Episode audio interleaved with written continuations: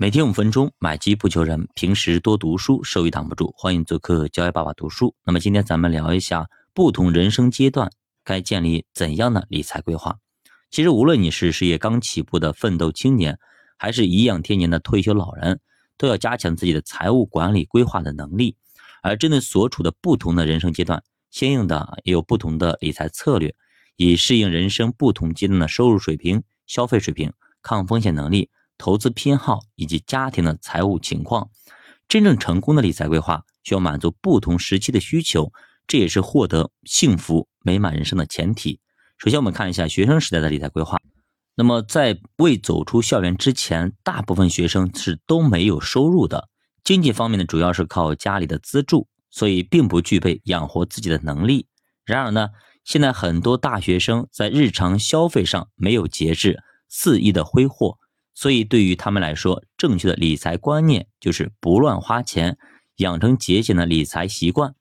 那么，理财规划建议是在这个时期啊，学生应该以学业为重，可以适当的了解一些理财知识。但是，现在很多大学生在上学期间已经开始创业，已经有了第一桶金，这个时候其实你可以进一步的进行规划。好，离开学校以后踏入社会，每个人都有一股初生牛犊不怕虎的冲劲儿。他的表现就是朝气蓬勃、充满活力，而且文化水平比较高，对于新生事物有比较强的适应能力。作为年轻人，这一时期的优势就是没有沉重的家庭负担，主要的理财任务就是为以后准备比较多的流动资金，同时这也是人生第一批资金的积累时期，所以要考虑每个月定期储蓄一笔存款。此外，还可以再拿出一部分来投资高风险。高收益的产品，并且在这个过程中不断提升自己的判断能力，获取理财的经验。但是也会有部分年轻人过分高估自己的能力，喜欢冒风险投资，甚至有些人还喜欢这种不成功变成人，输了大不了从头再来，反正我还年轻的错误想法，喜欢一把梭哈。所以呢，年轻人要及早端正自己的理财态度。万万不可以过度的投机，要明白啊，丰富的经验和雄厚的知识才是理财成功的基础。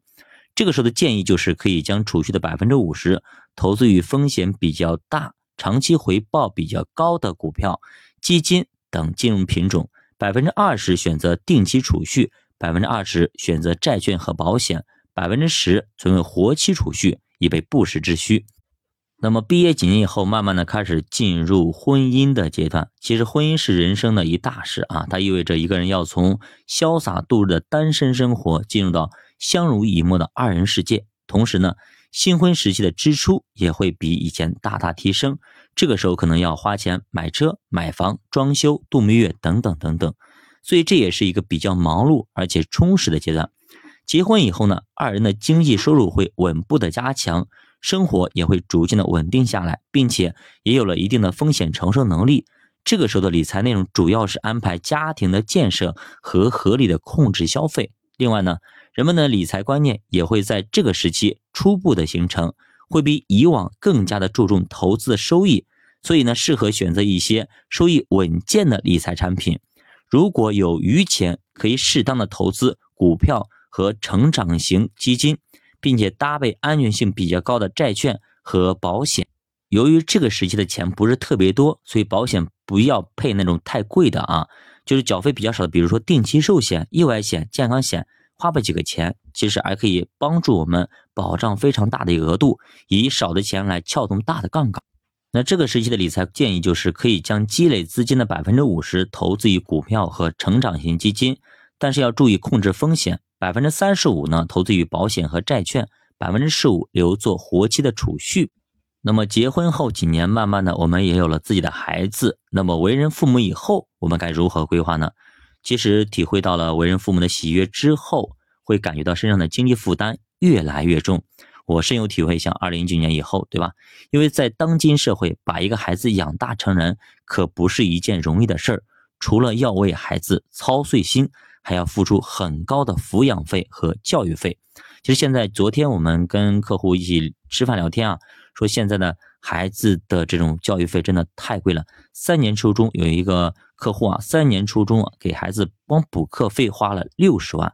现在你去随便补一下课，就是一个小时啊，两个小时一千两百块钱补一个课。虽然说现在政策不允许，但是基本上都在做，而且呢水涨船高，价格非常贵。这还算便宜的，还是一对多的。如果一对一的，那价格可能翻好几倍。